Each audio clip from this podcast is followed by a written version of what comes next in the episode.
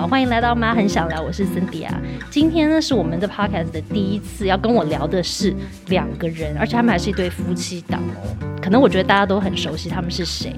那詹宇夫妻呢，他们是在家蒙特梭利还有正向教育的实践家，他们的脸书有超过五万个粉丝，YouTube 的频道影片呢观看还突破了六百万次，可能我在收集数据的时候又更多了。那詹宇先生跟詹宇太太，他们两个的领域好像不太一样。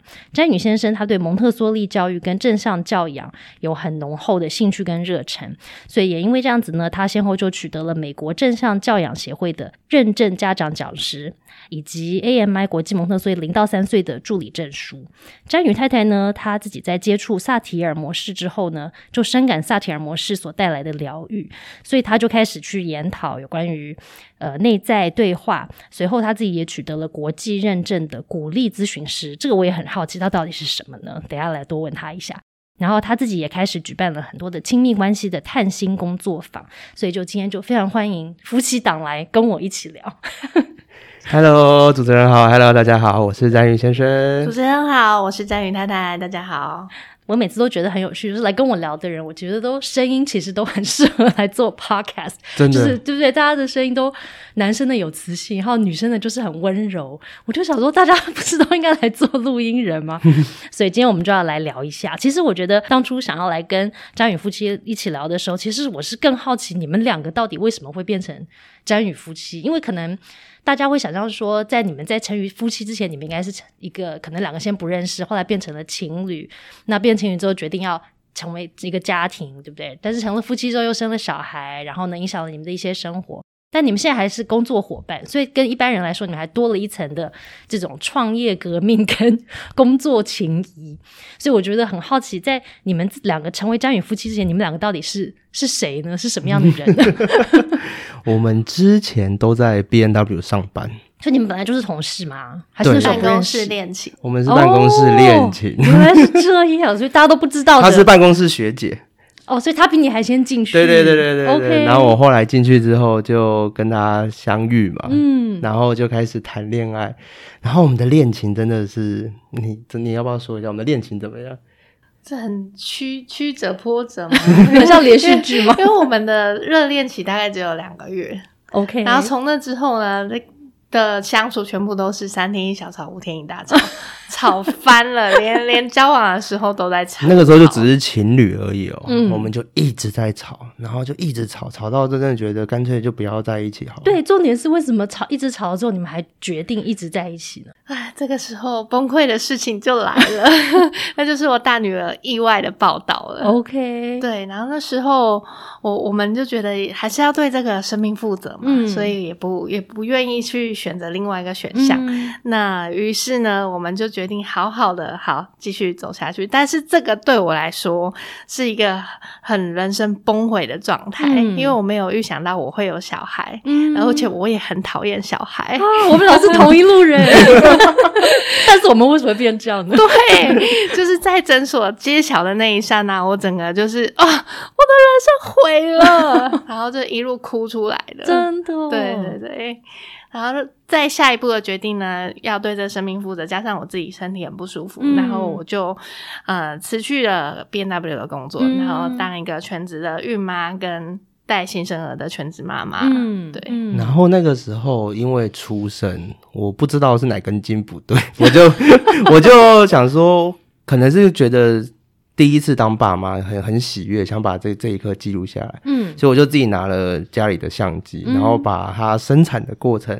拍下来，嗯，然后也我那个时候也不会任何的剪辑，就自己摸索剪出了一支片，嗯，然后我就放在自己的脸书上分享，嗯，我结果意外就很多赞，很多的那个留言，我想说哇哦，原来当这个 YouTuber 还蛮好玩的，开始了你的 YouTube，对对对，所以我后来我就开始这样子随便拍随便剪，然后就是创创了一个粉钻，之前还不叫詹宇夫妻，就创了一个粉钻，嗯，然后那时候经营了大概一年多。粉丝有四百个哦，我觉得很不容易，不错 我觉得很不容易。那你那个时候拍的主题是就是小孩嘛，小仔小孩从出生到成长的这个过程呢，还是说你们是拍什么样子的题目比较多？我们就拍旅游啊，或者是开箱一些东西。就那时候就看其他亲子类的，就觉得哇，他们这样工作好像很棒啊，可以边玩边拍，也想成为他们，所以就开始拍一些开箱旅游这样子。然后大概四百个。然后有一天，这个 B N W 的同事他就跑过来跟我说：“哎。”有这个经纪公司在海选 KOL 啊，你不是有在拍片？你去 你去选，你去选，对对，你去当 KOL 啦。然后他就这样一直推嘛，我想说其实真的很好玩，所以我们就去就去海选，然后就选上了。嗯，然后这个时候我们就决定说，好吧，既然都已经选上了，有经纪公司，那我也辞掉 B N W 的工作，我们就来全职做做看 KOL 这个，对，当当个 YouTuber。会发生什么事情？这是一个家庭的一大步，对对不对？因为就等于是有了小孩，就我觉得有了小孩就有一种经济的一种，好像你要对某种生命负责。我觉得原本是两个人的时候就好像好一点，就是反正大不了就再去找下一个工作。对对对对。可是如果家里还有小孩，就会觉得好像有某种责任，觉得啊，如果突然工作不 OK 或者赚的不够多，那小孩怎么办？对不对？不敢太冒险。对，所以你是属于冒险有冒险精神的那一位吗？我是啊，然后他。你你那个时候有是支持的吗？你现在问他是支持，现在问这个什么意思？当初怎么都没问呢？有有有点远，有点忘记了。对，然后我们就就当了 KOL 嘛。嗯，然后那个时候还没有打算要拍任何跟教养有关的，因为还不懂。所以那个时候我们打算也是拍旅游类型的，或者是比较早期追踪我们的，就知道我们还有拍很多跟车子相关的，因为我们因为那是你们的本业啊，对，因为我们从 B W 出来嘛，然后想说就以亲子的角度来聊一些车，可能比较特特别，嗯。对，但后来因为我们太小咖了，所以我们我们去借车都借不到，人家想说你谁啊，要跟我们借一台几百万的车？你是不是诈骗集团要骗车？对，所以都都不借，所以就没有办法。OK，啊，就没有办法往那条路走，所以在经营的路上其实遇到一些瓶颈。嗯，然后刚好那那时候彤彤就进入了自我认同危机期，就一岁半那个时候，然后。他就开始有这种大量的自我意识，然后大量的说不要嘛，就很恐怖的时期。然后我们太太就突然意识到，天哪，原本这么可爱的孩子怎么变得这么 这么的恐怖？然后在那之前，我就只是负责把他喂饱，然后穿暖，然后有呼吸就好了。对对对，就睡觉睡觉，然后换尿布这样就好了。对对对对，然后他突然感受到他有一个很恐怖的转变，而且他会走路了，所以就突然就很就不受控，对不对？发生什么事情？然后，因为我们原本的原生家庭就比较传统、权威的，就是会打呀、会骂。然后这方面，我们在这上面有个共识，就是希望不要用这样的教育方式对孩子。嗯。可是我们也不知道该怎么做。嗯。所以我们就太太就说，我们去书局找一些书，书店找一些书来看看，我们可以学一些什么方式。然后那时候去。那因为我们之前有在国外念过书哦，所以我们觉得对国外的教养方式就很着迷，很有兴趣，所以我们就找像是那种什么跟着德国妈妈学自律啊，犹太妈妈学什么，就是找国外教养书籍的书来看。然后买回来看之后，就发现它里面有些方法真的不错，嗯，可是它好像没有那么系统。哦，然后有些做法跟我们的文化差异真的太大了，就是我不太敢用这个方法用在小孩身上。对，因为像他，我记得有一本，他在讲说什么。什么每每周的有一天会是放纵日，然后那天就是不管任何的规矩，然后就是就是那天就不要管任何事情就对了。这个我很想尝试，但是我真的不太敢做做做这件事情。还有什么瑞典的 baby 就直接就是可以让 baby 出去店外面，然后享受冰天雪地，然后妈妈自己在店里面喝咖啡。哦，对，小孩自己在外面这样子，对对对对。我这个也就是 他们那些方法真的很对我们来讲很新潮、很创新，可是我们还是会怕怕的。对自己要做的时候就觉得这样子可以吗？对对，所以没办法，这些书。看了之后不不太能参考，然后太太她又再去了一次书局，这一次她就带回了一本翻转我们人生的书，嗯，叫做《在家演的蒙特梭利》，亲子天下出版的那一本，嗯，他那个时候带回来不是因为她懂蒙特梭利，嗯，啊，他那时候带回来单纯就是因为那本书的图很大，然后是不是照片很漂亮？对对对对对，照片很多，字很少，很快就可以懂。对，然后那时候因为都在家带小孩，没什么时间看太多字的书，他看到就觉得哇，好像漫画，好像很好很好懂，所以就把它就把它带回来。带回来之后呢，我们就开始翻，然后就突然想到说，哎，我们。刚刚那个 KOL 的不知道拍什么嘛，对不对？然后这个又在讲说可以改造房间，那不然我们来拍一个 before after 改造房间，以蒙特梭利的方式去改造，看孩子的变化是什么。嗯，所以当初就其实很肤浅的，就是为了拍一部影片，然后就就去就去那个 IKEA 买了很多的这种家具啊，然后回来布置拍一个 before after。嗯，然后那个画面真的很漂亮，就是改造前后。不过最让我们惊讶的是彤彤的反应。嗯，他打开门之后。他看到一个新的环境，他的眼睛都发光了。嗯，哦，然后进去之后呢，他可以自己去他的一个收纳柜的地方拿了他想要的东西，然后就咚咚咚咚的走到那个桌子上，然后使用完之后，他竟然会拿起来，再咚咚咚咚再把它放回去。那个时候我们真的是惊呆了，想说：天哪，蒙特梭利是什么妖术吗？还是什么？原本什么都不要啊，不要收玩具，不要刷牙，不要洗澡，任何都是不要。然后一有这个环境的改造之后，天哪，放一个梯子，然后他会自己想要探索爬上去，然后找到自己的牙刷、牙膏，然后自己自己试着在那边刷牙。对，有太多因为环境的改变，然后让他去主动去探索、去学习，然后。减少很多跟我的冲突跟反抗，嗯，而且是很快，就是瞬间你就发现了不一样，对，对不对？瞬间就不一样，嗯，然后我们就跳进这个坑，就开启了你们的蒙特梭利之路，对对对对对，我们就就想说这到底是怎么怎么办到的，就开始去了解蒙特梭利，他他到底在做些什么？那你们两个都开始一起在研究蒙特梭利吗？一开最一开始是这样，就是我们就开始去学很多，就看很多书啊，看其他人的影片文章啊。上课这样子，嗯，对，然后后来，刚刚刚刚我们有讲到，我们的关系其实是很糟糕的嘛。那蒙认识蒙特梭利之后，确实有让我们关系变好一点，因为我们的育儿至少有同一个方向。可是，在同时学习这个蒙特梭利的路上呢，我们还是持续在争吵，在吵架，因为他看到的蒙特梭利跟我看到的可能就会有一点出入。哦，比如说，我认为说他在弄。那倒，比如说他在倒水，弄弄湿湿的，我觉得没关系。嗯，但他就觉得不行，一定要把它弄得整整齐齐、干干净净的。所以在这个上面，我们又会因为这样而冲突，然后我们还还会拿书中的理论在那边互互相吵啊，就说你看这边就是写什么什么什么什么，他就说根本就不是，就就就变成还是一直在吵。然后这个状况。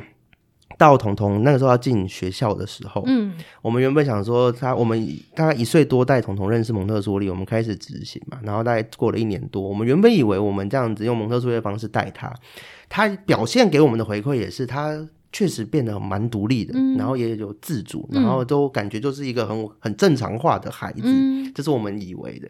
但他进去那个幼稚园之后，他哭了四个月，嗯，然后还拒绝吃午餐，嗯，然后想这样，然后每天回家的情绪整个都是非常的。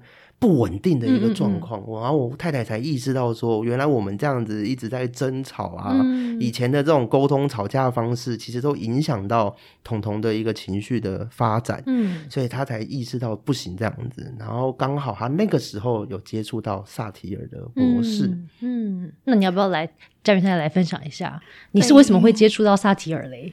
就是刚好也是找到人生第二个礼物，第一个礼物是那一本书嘛？对，第二你要去了书局吗？然后第二个礼物是去了罗老师的原生家庭工作坊。OK，对，那在那边呢，了解到我非常多的情绪反应。就在那一段时间，彤彤的不要这么大的抗争之下，我也是用很大的情绪去压制他。然后看到他衣服弄脏，我就会生气；然后看到他不顺我的意，我就会生气。然后。就会去回想到哦，原来在原生家庭工作坊里面会回想到，原来我平常的这样子指责、这样子的骂他，我我会那么多蒙特梭利跟正向教养的知识、尝试跟招式都没有用啊！嗯，只要我一生气，这些都用不出来啊。那还是问题，还是回归到是在我的身上，我没有真正连接到孩子，也没有连接到我自己，还有夫妻关系的话，这个家庭就不会。再更好了，嗯，对他可能还会因为我的影响，然后继续的变更不好，走走到更不好的方向。那于是呢，我就惊觉到这边之后，然后就很也是一个很很惊奇，跟上一次的那个看到彤彤的惊奇一样，就是觉得我可以在这个方向做更多的努力，因为我的原生家庭带给我的影响实在太多太大了。嗯，然后跟现在有这么多的连接，都是因为这样子的话，我就去看去探索每一个我的生命故事，然后再去做疗愈跟修复。那原本呢，我跟先生的沟通方式。是三天一小吵，五天一大吵嘛？那因为经过了这样的修复啊，这样一直不断的练习、探索、修复，一直这样练习、探索之后，然后我的生气的频率跟力道也都慢慢的减缓。那现在可能就变成啊，后来就变成一周啊，然后变成一个月，然后变成半年，然后现在甚至是即使有意见不合的时候，我们也可以找到。更适合我们沟通的方式来去跟彼此做沟通。嗯，那在这个过程里面，就是当初上课的人是你嘛？你自己去上课的，那你有带着詹宇生一起去上课吗？还是说你就自己一直的做你自己的努力的功课，然后潜移默化的不小心就影响到了 詹宇先生？有哎，他有跟我去上第一次的课，哦，你们第一堂课是又是一起去上的。对，然后就是也还好，他那一次有一起去上课，然后让他也去理解到，原来我们自己跟过去是有多么密不可分的关系。所以虽然说他在后面就是没有，为什么开始偷笑？他在后面就没有这么在这个领域中去，因为他还是很喜欢育儿的部分嘛，然后没有在这个成人心灵疗愈这边有继续有更。多的，嗯，琢磨吗？对，更多的琢，更多的琢磨，然后可能会落后我一点点。好了，很多点了，很多点，我跟你讲。对，其实我我很喜欢探索过去或是心理学的东西，我很喜欢，但是。要了解这些东西，我必须先处理自己。那我一直没有往下走，是因为我我我其实不太敢去处理这些事情。就我自己我知道我自己的一些生命故事可能会很很痛啊，或者是很。很不愉快，嗯，所以我不敢走。但是太太她就比较勇敢一点，她可能想活得更自由自在，不想再被过去给绑住，也希望能给孩子更多的爱，所以她很每一次都很愿意去突破。她已经哭到就是 就是太多次，就是都都一直哭，一直哭，一直疗愈疗愈疗愈。所以很神奇的是。从太太开始，她的改变之后，就慢慢的就真的就像你说，就是改变到我跟她的沟通方式，因为她整个就完全变了一个人。她以前超凶、超恐怖，现在超温柔的。对，她现在那是那是现在的她，曾经不是这样。真的很恐怖，就是我们吵架都是丢东西，她都是她丢东西的，摔东西的，然后很火爆的。对啊，甩门，然后抱着孩子逃家这种。对，但她后来就会一次一次，她讲话就。他的反应就越来越少，然后讲话也就越来越温柔，然后就就害我就生气，就也生气不太起来。对啊，可是对啊，可是我觉得你们形容的这个过程很有趣，我觉得也是很多，像我自己也会是那种。想要做心灵疗愈，但是又有点期待，又怕受伤害的心态，就觉得说啊，我知道疗愈应该对我很好，对我的家庭、小孩都很好。可是有些时候看到一些，我会有点害怕看到的事件，或是画面，或者是场景啊，然后我就觉得说，我不知道我有没有那么勇敢可以面对。我想说啊，再等等，再等一等，在心理建设做好一点再来。我跟你是一样的，对不对？所以我就没有，我就不太，我是不敢，我不是不想，就是不敢往那边探索。嗯。可是太太，你为什么会愿意？对你为什么这么勇敢呢？因为对我来说，这个我如果一直待在这边，那这个就是我的舒适圈。我当然知道这个去开有这么多深层的情绪是很自虐的。然后那，但是我必须我的头脑告诉我，我必须要走这这段路，我才能让。孩子跟家庭更好，嗯，因为比如说我刚刚说的，光是孩子弄脏衣服，嗯，我就会很生气，我就会想要骂他、吼他。但是我的头脑告诉我，蒙特梭利跟这家教只是告诉我，他会弄脏衣服，他因为他正在探索，你要给他这个机会，他也可以学习怎么为自己负责，然后把弄脏的衣服，这这些是我必须要先跨过我自己的坎，才有办法让他去好好的发展。嗯，所以这个坎来自于我的话。话我就会一直都还蛮努力的去前进，每次开过一个生命故事，那个就是一个撕心裂肺的痛，但是熬过去之后，那个就是一个新新世界。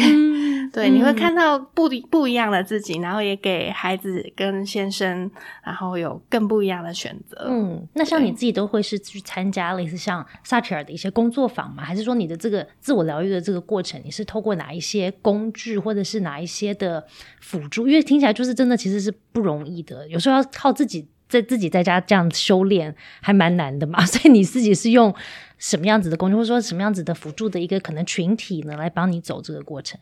我其实前期都是一直都在自学，嗯，然后透过工作坊跟书本上学到的方式，然后一路都在家里。一遇到我有我知道我自己有状况了，虽然说前期一开始会很慢，嗯，你甚至知道自己有情绪都是一件很困难的事情，嗯，因为通常都会觉得啊，我生气，我愤怒，我不爽，好烦，嗯，但是一开始的第一步要找到下下面一层的，呃，其实因为我很孤单，都没有。人帮我，我都一个人顾小孩，光是找到这个孤单就花了我很久的时间。那当然，后面陆陆续续这样一直去做练习探索之后，会速度会越来越快，但是还是会有很多自己过不了的关卡。那这个时候，我到现在持续都有去上萨提尔的专业的工作坊。嗯，对对对对，当自己过不去的时候，就寻找专业的老师来协助跟引导。嗯嗯。对啊，因为我自己去上萨提尔工作坊的时候，就会觉得会有点不舒适，因为你要跟一群你都不认识的人一起，然后他会让你做一些角色扮演，对不对？然后我就觉得说，一定要这样吗？不能我自己在家自己扮演一下吗？一定要这样子走这个流程吗？所以真的是要走那样的过程，它可以让你看到一些不一样的自己无法在家自修发现的事。对对对，因为因为最后一个。电子锁，因为我觉得我自己能力所及的都是已经开完我自己的喇叭锁了。那我最近期真的是近期才开一个电电子锁，是我探索了一年多，我真的自己。已经知道，嗯，我的能力真的没有办法，所以我去了工作坊之后，也就是像你说的，上去有去做一些角色扮演的雕塑，嗯，那我在那那那里才能深刻的打开自己，好好诚实面对自己的情绪，嗯，然后才有办法解开这个电子锁。所以它听起来就是真的是一个过程，就是比方说，我不是就是上一堂萨提尔工作坊，然后我觉得说好了，我可以疗愈自己，然后我的人生就是前半段遇到了很多这些让我觉得不舒适啦、伤心难过的一些创伤，都可以自我疗愈了。可是并不是这样，它不是特效药，它是你学了之后、接触了之后，要自己每一天不断不断的在家做练习。嗯，对。哦，我觉得你太勇，超勇敢，加上超有毅力的，就有时候就觉得好累，我一直一直要挖往里面挖，就说好累好累。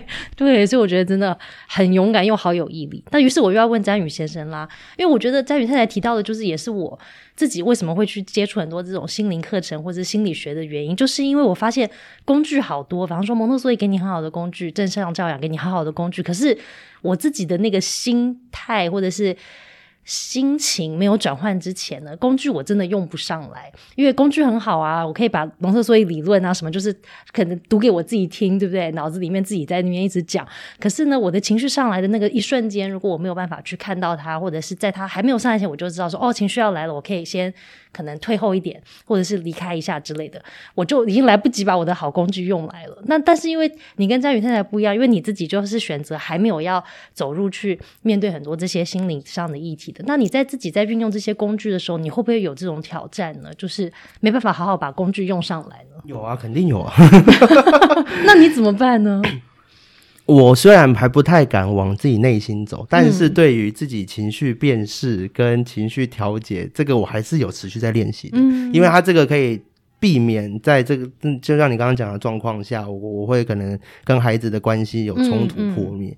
对，但是就会变成我的状态会很累，因为我的。一直让我生气的原因没有解决，我现在就只是变成火起来了，然后我浇浇灭火，我火起来了，我灭火，可是我要一直不断的去灭这个火，哦，所以其实对我来讲很累，所以我最近真的也有很很认真的在考虑，因为看他上次从那个工作坊回来之后，他的所有神情，然后对谈，包含给跟孩子的相处，那真的是。真的是一个打从心里的转换蜕变，那个那个不是就是学的课可以看得出来的，他就是看得出来，他就是真的就萨提尔里面讲那种重生的感觉。嗯，所以看了他之后，然后他又在跟我分享之后，然后加上我最近又又一直在灭火，我真的觉得好累，然后我就真的很有在想说，嗯，等最近忙完之后，我可能真的。也要去走一趟，因为这这是必经的。如果我想要更好，嗯，我一定要过，因为我现在觉得有点卡关了，我就一直在灭火嘛。然后这些知识只要一生气也没用了，那还是必须往里面走。所以我有在。在你在心里，我有在心里建设这件事情。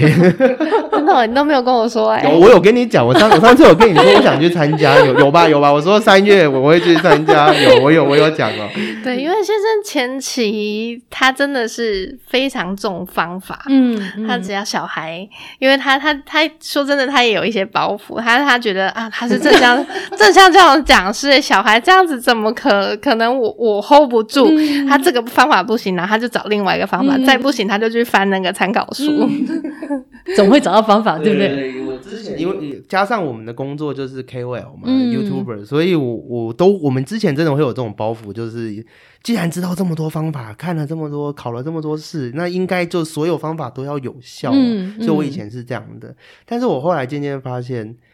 好像要跟孩子连接才是一个重点，嗯，对。那在连要跟孩子连接，那不是一件很容易的事情。那要在孩子的情绪跟自己的情绪上都要都要知道清楚，然后都要忍住，都要能够是平静的状况下才能产生那个连接。嗯，所以这个真的是我现在在学的功课，这真的有点困难。对啊，真的不容易。我也我也是我也是属于跟你感同身受。那詹宇太太，你自己。接触了很多，就你自己上很多很多课，自己还自修之后，所以是因为这样，后来你就自己开了你自己的选择，开你自己的工作坊嘛？就可能透过你自己的一些亲身的练习的经验，跟你自己学习到的很多的一些理论知识，开了这个工作坊。对，没错，因为我的工作坊还是会以那个国际鼓励咨询的课程的里面的工具来去帮助大家去探索内在，然后再加上我的经验，我的对话。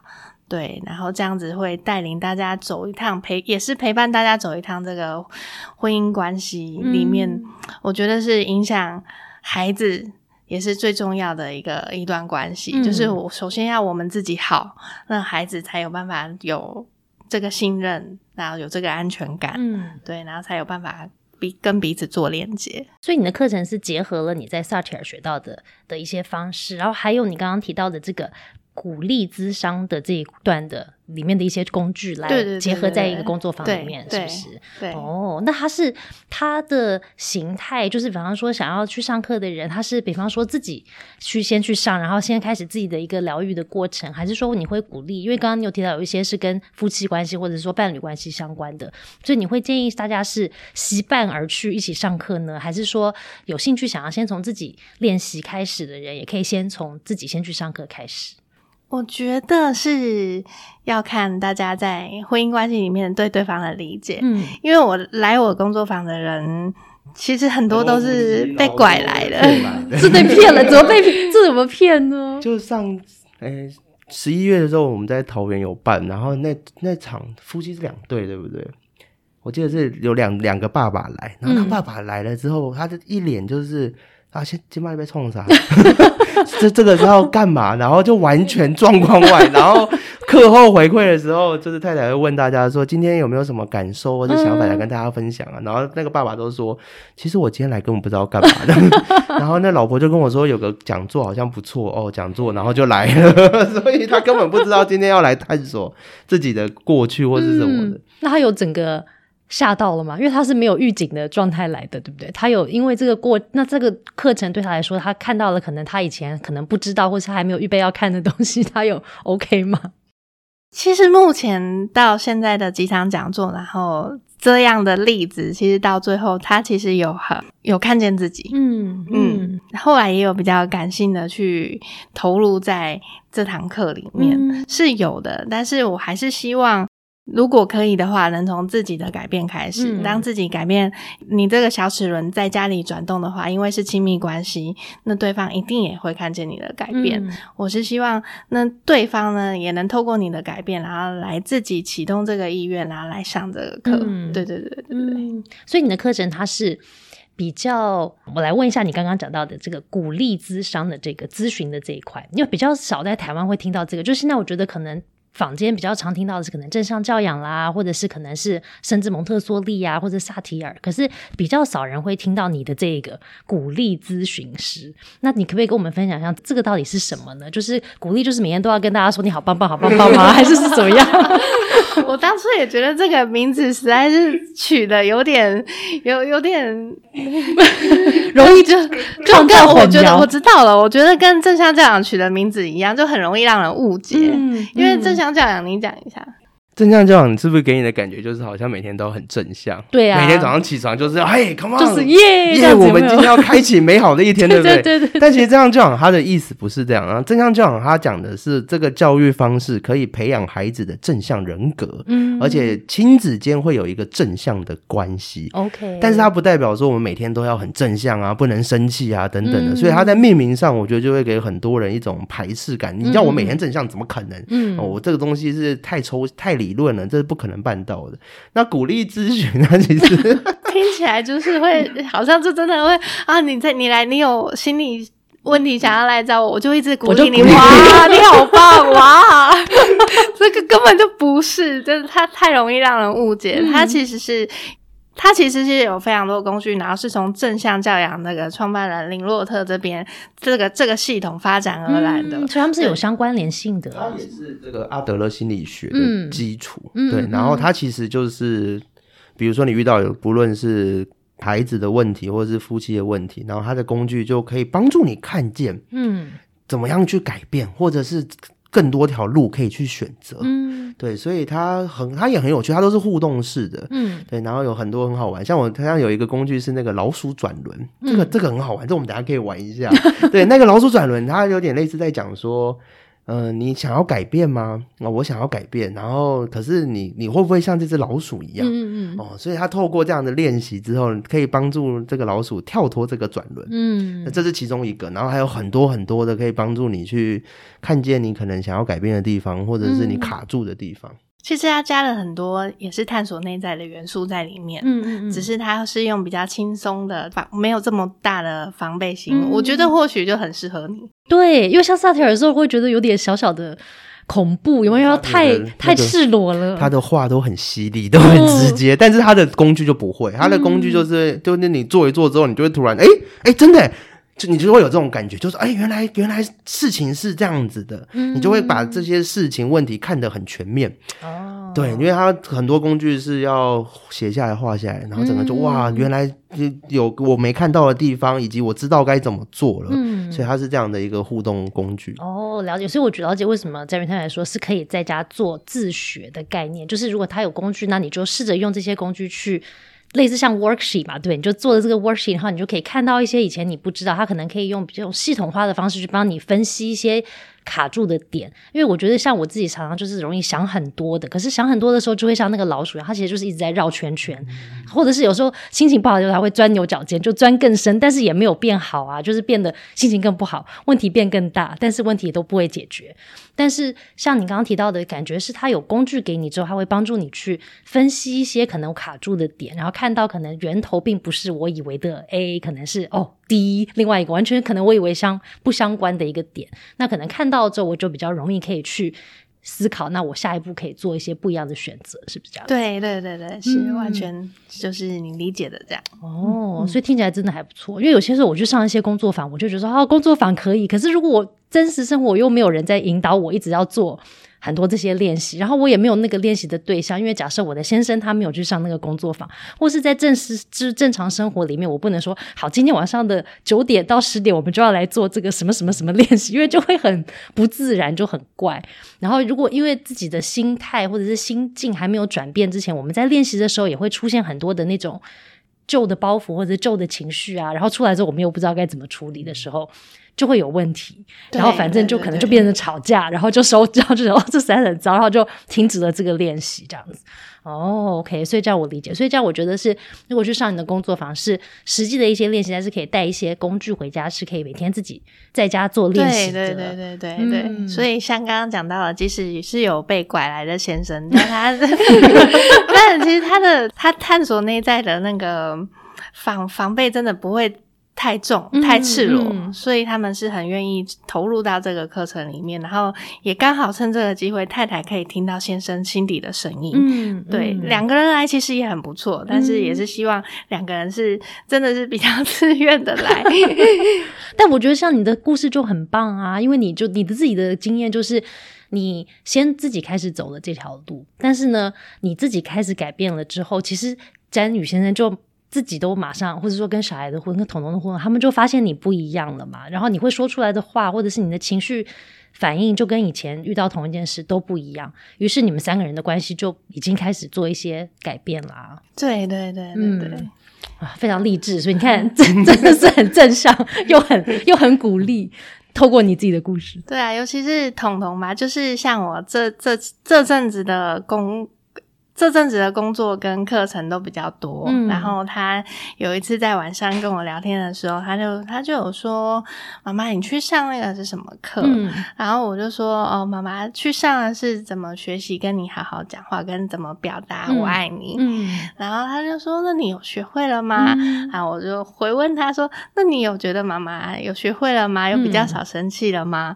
然后他就说：“有啊，我知道妈妈你很努力。”嗯，对，听完是不是眼泪都要掉下来？来了哦，真的，真的，对啊，我觉得其实很多时候爸爸妈妈不是不想，就像詹宇先生，就是不是不想啊，也是很想要。我觉得大家都是想要做更好，或者是说做更多，就是希望可以让小孩感觉更多的爱，或者是可能曾经自己觉得哦，或许。自己的原生家庭没有给予的，就想说好，那我在我的小孩上面可以给他们不一样的这些体验。但就算是很想很想这样做的时候，有些时候呢就没办法，然后就会落入那个很想，但是为什么就是不可以的那种深渊。然后有时候就会自责，跟很懊恼，跟很多的可能羞愧，会觉得说啊，一定是我不够好啦，一定是我不行啦。你看我去上课，我老师也行啊，我同学也行，但我就不行。所以我觉得你自己的故事让我觉得很很有启发的，就是。像我之前跟另外一个来访谈的的朋友就在分享，我们就在想说，对啊，很多时候我看书或者是看，比方说 YouTube 影片，觉得说啊，这些人跟一般人应该都不一样，他们可能是原生家庭很美满，或者是有没有，或者是他们就是天赋异禀，就是非常的有心灵，有没有心灵的那个层那个阶。那个层级就是跟我不一样，就是已经很高，所以他就可以哦，都很大爱，然后都不会有没有不会有情绪，或他家小孩就是真的很天使，就是很乖，然后有没有可以告诉我很多的人生哲理，于是我就变好了。可是其实没有啊，我就发现很多来访谈的人来写书的很多的作者，他们真的都是因为自己曾经经历很多很多的痛，或是很多的辛苦在他的人生里面，但是他们因为自己有了小孩之后，觉得要要要做一些些的改变。但是他们还是在改变的过程里面还是很辛苦，但是还是走过来了。然后在过程里面，因为想要帮助更多人，于是就开始做影片，开始写书，开始做讲座，对不对？对啊，我觉得这是很有趣的一个事情。很多人都在走很雷同的路径，对。但是要讲的，真的就是这个过程其实就不是一个不是一个容易的事。其实有时候会很痛苦，对不对？很辛苦。是啊，小孩就是我们的重重生的满满的动力。嗯，对啊，而且很多时候我们会觉得小孩就有点像我们的，其实很多时候真的是书上不是也是说吗？小孩就是像我们的这一生的心灵导师，他们真的就是要来教我们怎么变成一个可能更认识、跟跟更可以接纳自己的一个，好像最快的一个刺激。因为有些时候，像我没有小孩的时候，我就觉得啊，没有关系，这个。之前的那些创伤我没有看也没关系，生活也是可以过的，对不对？我跟我的伴侣关系也是可以过的，吵架也可以过，没关系，都可以过。但是有小孩的时候就不一样了，对，就过不了，因为我很难，我很想要不要把我的很多的一些惯性啦，或者是说一些那个脾气转到他身上去，可是就不晓得为什么就一直转，然后呢，从他身上又反映出来，就是比方说我讲一句话的时候，他的那个直觉反应就是。反映出我会给他的反应时候，我就觉得哦，这太可怕了吧，所以就觉得需要改变，需要改变，真的很可怕。当我在面对彤彤有一阵子每天都在生气，我的生活每天都在生气的时候，我真的只看到生气，我看不到其他的东西的时候，我觉得好可怕。对啊，然后那个人生就会真的，真的有时候会真的很绝望。有时候我觉得，就是如果你的一整天，对不对？充裕的你的时间里面，都会是你跟你的先生、你跟你的伴侣、跟你的小孩，可能还有多个小孩，轮流的开始。生气，生气，生气，然后有没有自我质疑、质疑、质疑，然后一整天就这样过去了？是不是真的？就是如果重复个三百六十五天，就是一个很可怕的、很可怕的人生啊！而且我跟先生还黏黏在一起，也必须黏在一起，你们是二十四小时都不分离吧？对啊，对不对啊？对，所以我觉得这个就是你们另外一个更厉害的地方，因为很多的人在就是伴侣关系上，如果有一些些的，因为我觉得每一个关系都一定有一些。问题，或者说都是有一些些不一样的地方，但是如果没有这样如胶似漆的一直粘在一起的时候呢，是可以暂时不要看到的。比方说白天我们大家都自己去上班，对不对？或者自己一个在家，一个出去，就分开了之后，眼不见为净就没有问题嘛。是碰在一起的时候，一旦。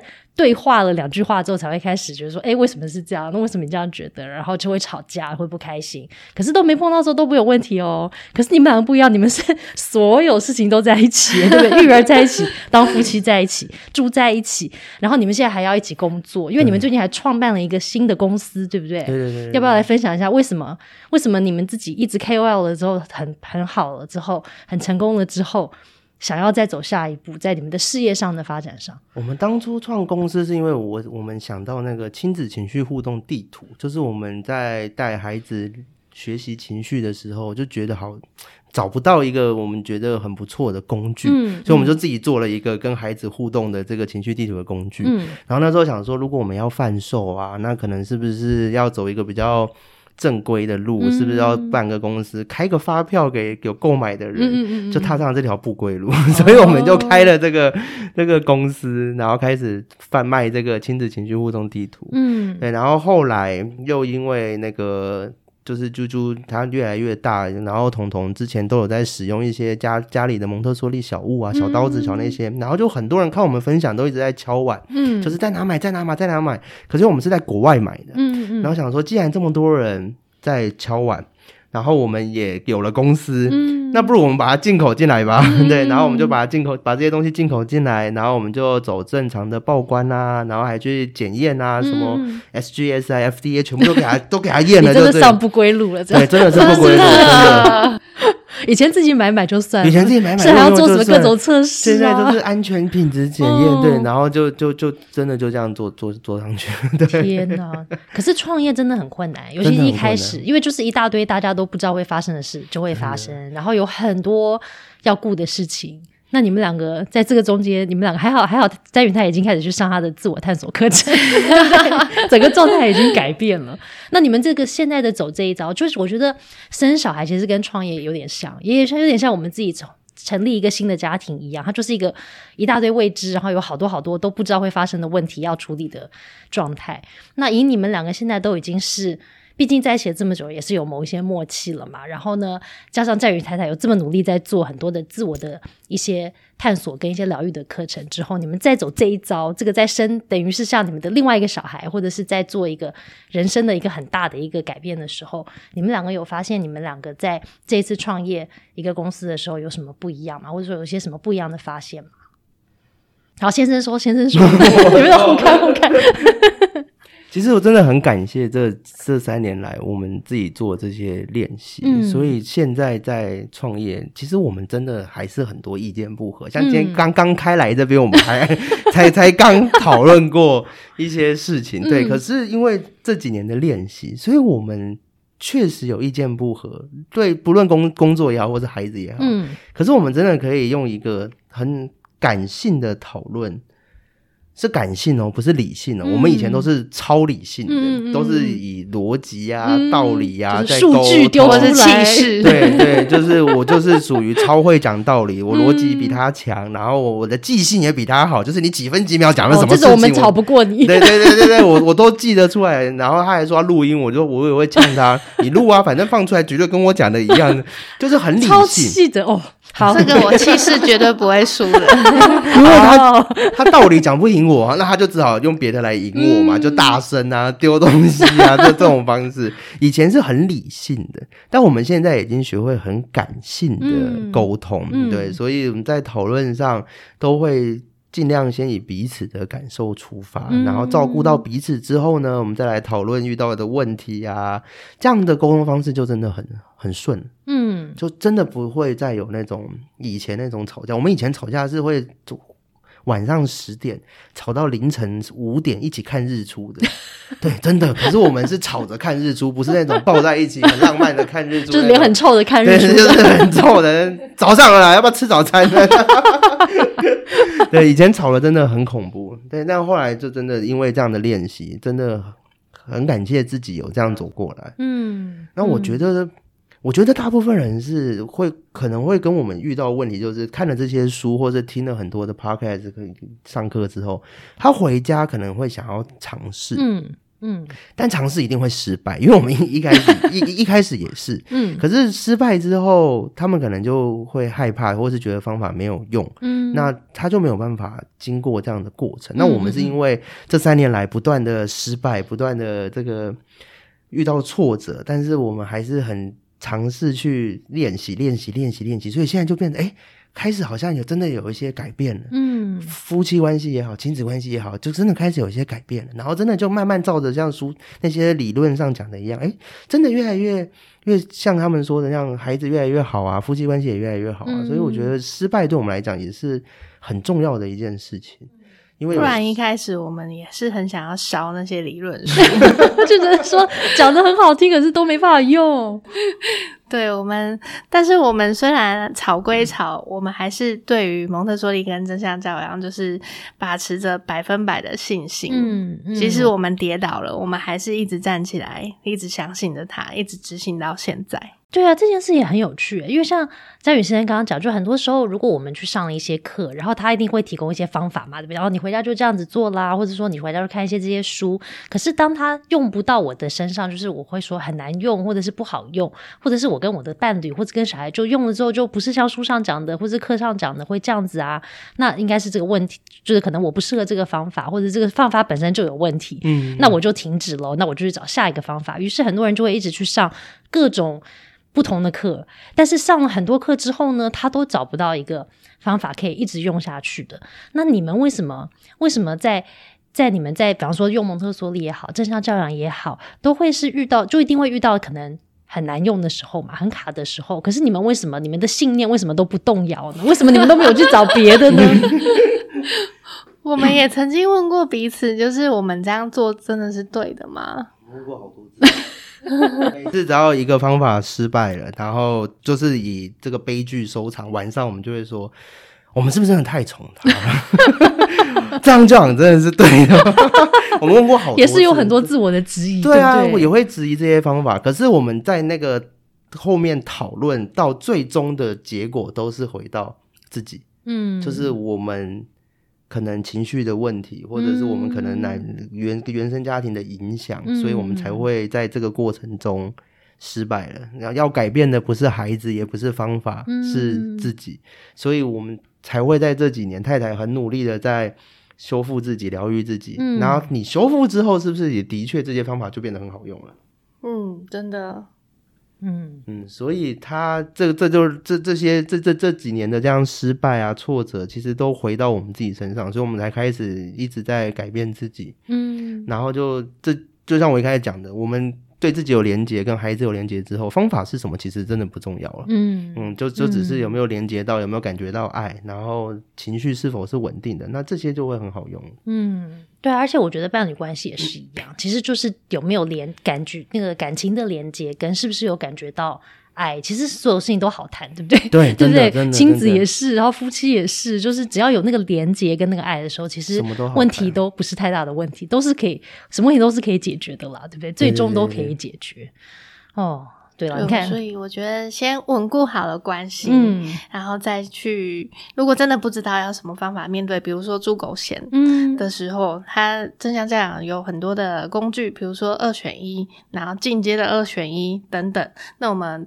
顾好自己了，好好的稳定自己的连接了，然后再去学习这些，我觉得都至少会减缓很多的亲子冲突，以及以及对自己的伤害。那自己的伤害，我指的就是你会去压抑啊、自责啊、愧疚啊、内疚这些。其实讲到猪狗钱就很有趣，像彤彤那个时候，因为我们自己的状况很糟，然后对猪狗钱就是自我认同危机期的时候完全不理解的时候，哦，我们那那一年半真的是跟地狱一样的生活。真的超恐怖的，因为他就一直不要不要，然后你的情绪又很糟嘛，他不要你就生气，那一天他大概不要二十次，你就生气二十次，那真的很恐怖。但现在啾啾他在猪狗钱的时候，因为我们的状况很稳定，他每一个不要我们都说哦不要，真的好可 爱哦。那你想要什么呢？来我们来选，然后就是我们就因为自己已经稳定了嘛，就是差异好大，真的真的就稳定了之后，你其实就很多的耐心，很多的爱，然后你知道你在在地上滚哦，好有生命。哦，这么有精神，就是那个状态真的就不一样。所以方法对我那对我们现在来讲就没有那么的执着，就是在自己的情绪稳定上，它真的就会很明显的有一个改改变。然后你就可以用很正向的方式啊，去协助孩子的发展啊。然后我们在初一的时候也都是都是很愉悦的、很平静的去看这些事情。而且听起来就是当我们自己心情状态是平静或是平稳的时候啊，其实我们很自然的就会用。他适合的方式去对待小孩，对不对？就是我其实真的不是说我翻了一个什么蒙特梭利哪一个书里面的哪一篇的什么什么方法，对不对？或者正向教养说哦，这个时候打滚我们就要做一二三，而不是对不对？就是你当下已经就很容易可以知道说，哎，那我现在就很直觉反应的就做了一个什么什么的处理，或者说了什么话，但是就化解了当下你们的这个状态。嗯，我想那个玛利亚蒙特梭利还有阿德勒他们的。自身的状态应该也都是很稳定的，所以像蒙那个蒙特梭利女士，她才能有那样的。状况跟眼睛去观察到孩子，如果他是一个脾气很暴躁的的的那个人，然 后就是都都充满着观点，他他不可能会看到孩子这些这些背后的发展需求啊，所以他的状态一定也是非常的良好，才能去看到孩子。嗯，对。而且其实刚刚先生有提到说，我们前前面几年，然后都会很自我怀疑，然后甚至深夜的我们两个坐下来 在深聊，我们到底是做对还是做错嘛？但其实我觉得孩子的回馈。很快，像彤彤，他走了蒙特梭利跟正向教养，他现在其实已经五岁了。嗯，他其实回馈的速度比我们想象中的快很多。我们现在已经有一种在。收割倒吃甘蔗的感觉了，对，然后他也会带，因为混龄的关系，他也会带着妹妹做好多事，所以我觉得蒙特梭利的 CP 值好高哦，这个教 这个教育好一个，后面的都 OK，带好一个就好。他教妹妹就是穿鞋，然后任何的生活技能，然后对对对对对，嗯，我们俩你们俩真的是属于超级鼓舞的夫妻群，就听完这一集之后，就是感觉应该是想要。呃，很害怕探索自己内心内在的那个朋友们呢，就会觉得说好，要鼓起勇气要去做这件事情，因为那个詹宇太太有工具给你，可以自己在家练习。然后呢，詹宇先生呢，就是超级鼓舞，就会觉得自己本身也是有很多这些事情在捆绑着你。可是呢，虽然你还没有走上这个自我探索的路，但是你也发现了，在你跟你的小孩的互动之中，也有很多很多很有趣的事情是可以帮助你去。精进自己的嗯的部分，所以我觉得是不是非常的 非常鼓舞人心的一集呢？不小心变成非常正向鼓舞的一集，对对对对对，真的。因为原本我今天来约你们来，真的其实是在聊到底要怎么好好做夫妻，然后好好做爸妈，好好做工作的伙伴。但是其实聊着聊着，其实我觉得你们分享给我的更多的是到底要怎么样做一个更好的，或者说也不是更好，但是一个不同的。不同版本的自己，那这个不同版本的自己，其实就可以去帮助我们过很多不同可能性的人生。因为很多时候我们以为人生就只就是我可能现在四十岁，人生可能就是这样就定格了，没有选择，没有变通，也没有其他的可能转换的余地。但是我觉得从你们两个身上真的可以看到，说不管你现在是二十岁、三十岁，或者是甚至八十岁，都有可能可以。去学习到一些自己内在可能不认识的地方，然后可能透过这个过程，透过跟新的生命的互动，或者是伴侣的互动，都可以开启一个不一样的、不一样的人生啊！然后可能可以找到一些以前都不知道的事情，跟人生的新的道路。哇，超级鼓舞的一集，感谢感谢你们今天来跟我一起聊，谢谢，谢谢，谢谢，马人小聊，下次见喽。